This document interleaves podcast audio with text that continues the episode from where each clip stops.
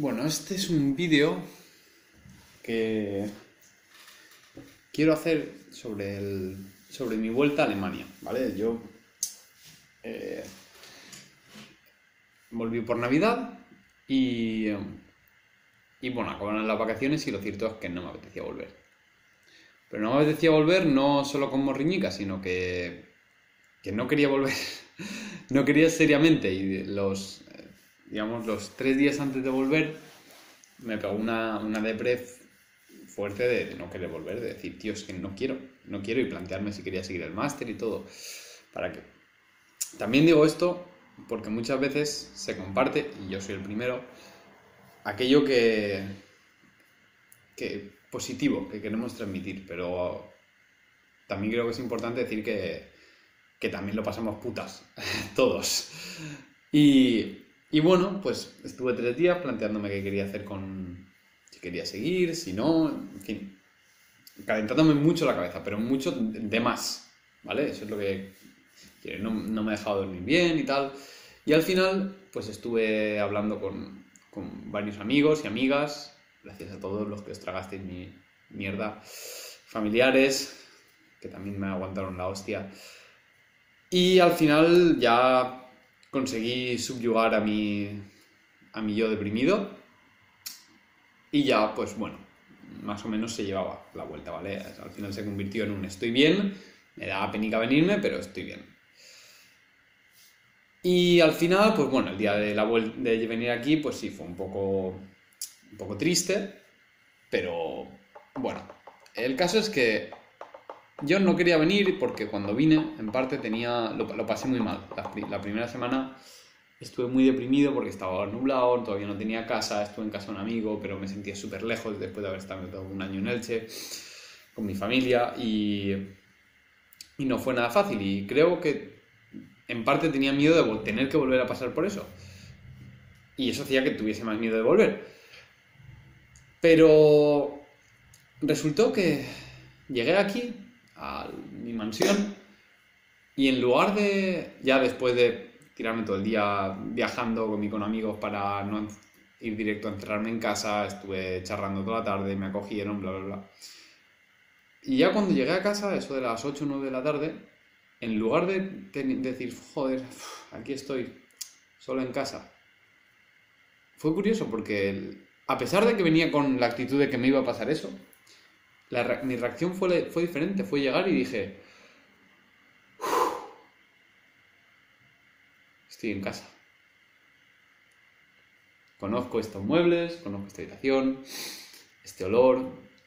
Estaba cansadísimo, dejé las cosas tiradas, me tumbé en la cama y dije, uff, reconozco este, este colchón, estas sábanas. Me, me, sentí a gusto. Y me sorprendió porque había estado cuatro días, tres, cuatro días, calentándome la cabeza con que no, venía, no quería venir. Y fue llegar y me sentí a gusto, como en casa.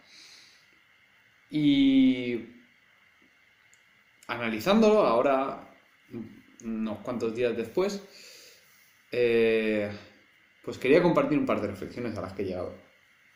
La primera es que si estás deprimido y, no sabes qué hacer con tu vida y te estás calentando la cabeza y te mareas por las noches y todo esto, habla. Habla con tus amigos, habla con tus familiares, ábrete. No es nada fácil decir a tus padres, papá, mamá, no sé si quiero seguir con el máster pero si tienes una buena relación con ellos, te entenderán y te echarán un cable. Y si no tienes esa relación con tu familia, hazlo con amigos. Eh, habla con ellos, diles, tíos, no sé si quiero hacer esto. Te ayudarán. No tienes por qué pasar por toda esa mierda tú solo porque vas a acabar cayendo en un bucle de, rayarte y no ver la luz. Y vamos, o sea, yo... Y, es difícil ver la luz. Yo cuando en, en estos días que lo estaba pasando mal, yo objetivamente sabía que aquí estaba bien, porque había estado tres meses y había estado de puta madre y decía, hostia, qué suerte tengo, qué ciudad más bonita, qué pedazo de habitación. Estoy conociendo un montón de gente que es muy guay, pero mi cerebro emocionalmente no, no me quería enseñar eso. Mi cerebro solamente quería enseñarme yo levantándome solo en la habitación, mirando por la ventana y decir, joder, está gris el día echándome de menos a familia. Eso es la imagen que me enseñaba en mi cerebro constantemente. Y esto me lleva a otra cosa de las que he sacado conclusiones, que es algo que ya he dicho muchas veces, pero no me cansaré, es que tu cerebro es nefasto a la hora de ponerse en el lugar de tu yo del futuro. Es decir, aunque sepas que en un futuro estarás a gusto por algún motivo, si ahora estás mal, estás mal. Y el mal trago no, lo vas a pasar aún sabiendo que en el futuro vas a estar bien. Es decir, no va... Eh, tu cerebro no entiende que en un futuro serás otra persona. Y que en, un futuro tendrás otras experiencias. Es como, no sé si quiero trabajar en el extranjero. Es que no lo tienes que saber ahora. Lo tienes que saber cuando te hagan la oferta. Y de momento, como ese problema no existe, no deberías calentarte la cabeza. Ahora, otra cosa es que tu cerebro pues, se calienta la cabeza por esas cosas. Pues sí, lo hace. Pero, ¿por qué no deberías calentarte la cabeza? Mucho. Porque cuando te lo ofrezcan, serás otra persona con otro bag, con otra opción, con, otras, con, con otra historia que no tienes ahora. Y cuando lo veas, tendrás que analizar con lo que tengas de bagaje en ese momento, no con lo que tienes de bagaje ahora. Entonces, vas a tomar una decisión diferente. Es bueno calentas un poco la cabeza porque, por ejemplo, también, es decir, no todo es malo de estas... No sé si para de grabar. No. No todo es malo de calentarse la cabeza.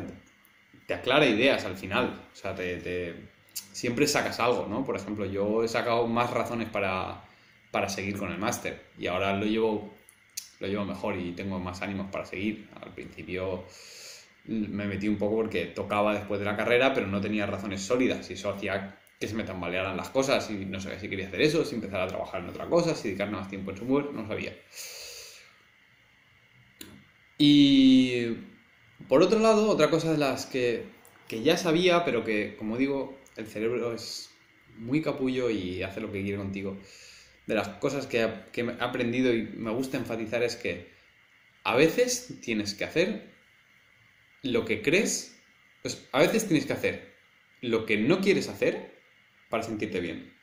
Por ejemplo, yo cuando llegué, lo dicho, estaba, estaba a gusto. Me sentía bien y me, y, me puse, y bueno, el día que llegué no, pero el día siguiente me, puse a tope con el máster porque tenía que entregar de ejercicios que me habían entregado para Navidad y no había hecho.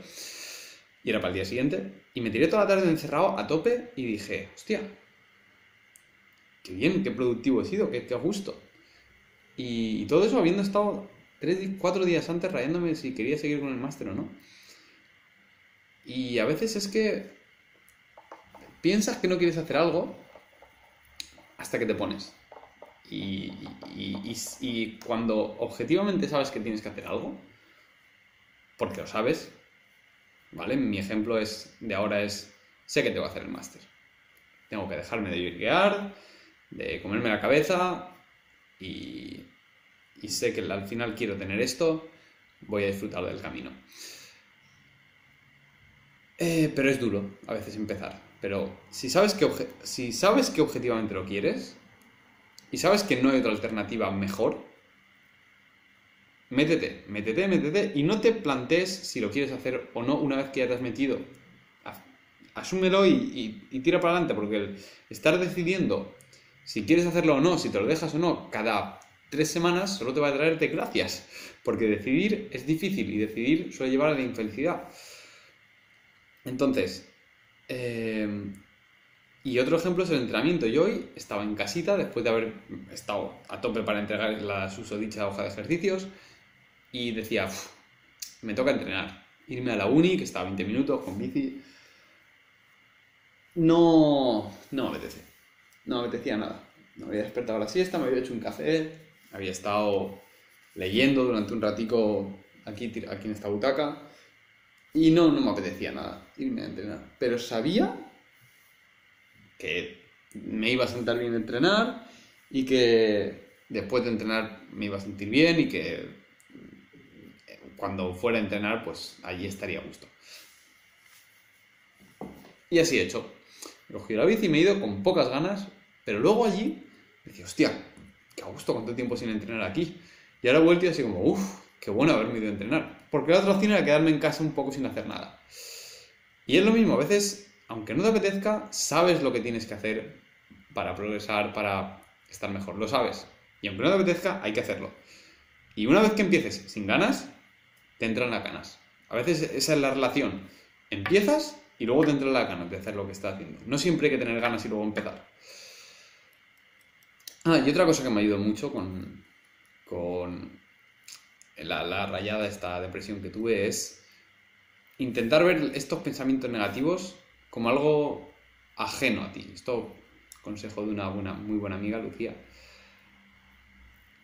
No tomes, no, piensa que no eres tú el que está pensando así, piensa que es otra cosa. Y yo creo que sería divertido eh, escucharme ahora porque yo estaba en la cama y, lo dicho, mi cerebro me imaginaba con estas cosas de, ay, vas a estar tú solo y va a estar nublado y tal. Al final llegué y hacía sol, por cierto.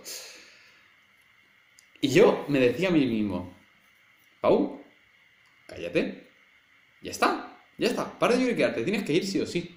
Para, para de lloriquear, deja de, de, de, ser un maricón, por favor, para allá, porque es hora de dormir.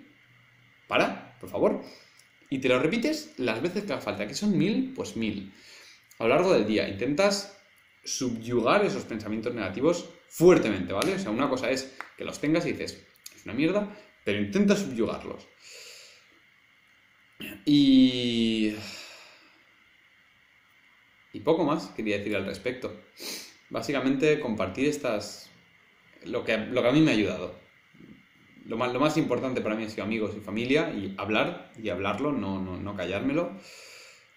Hacerlo con franqueza, de forma... De decir la verdad, decir, estoy preocupado por esto y si es un tema trascendental que no debería, pues yo qué sé, si tu familia te está sufragando el máster, pues a lo mejor te sabe mal decirles, oye, no sé si quiero seguir el máster, pero te van, a, te van a apoyar y te van a entender si tienes una buena familia. Y si no, pues amigos. Bueno, duerme bien, eso siempre ayuda a superar estas cosas. Y entrena, eso también ayuda mucho.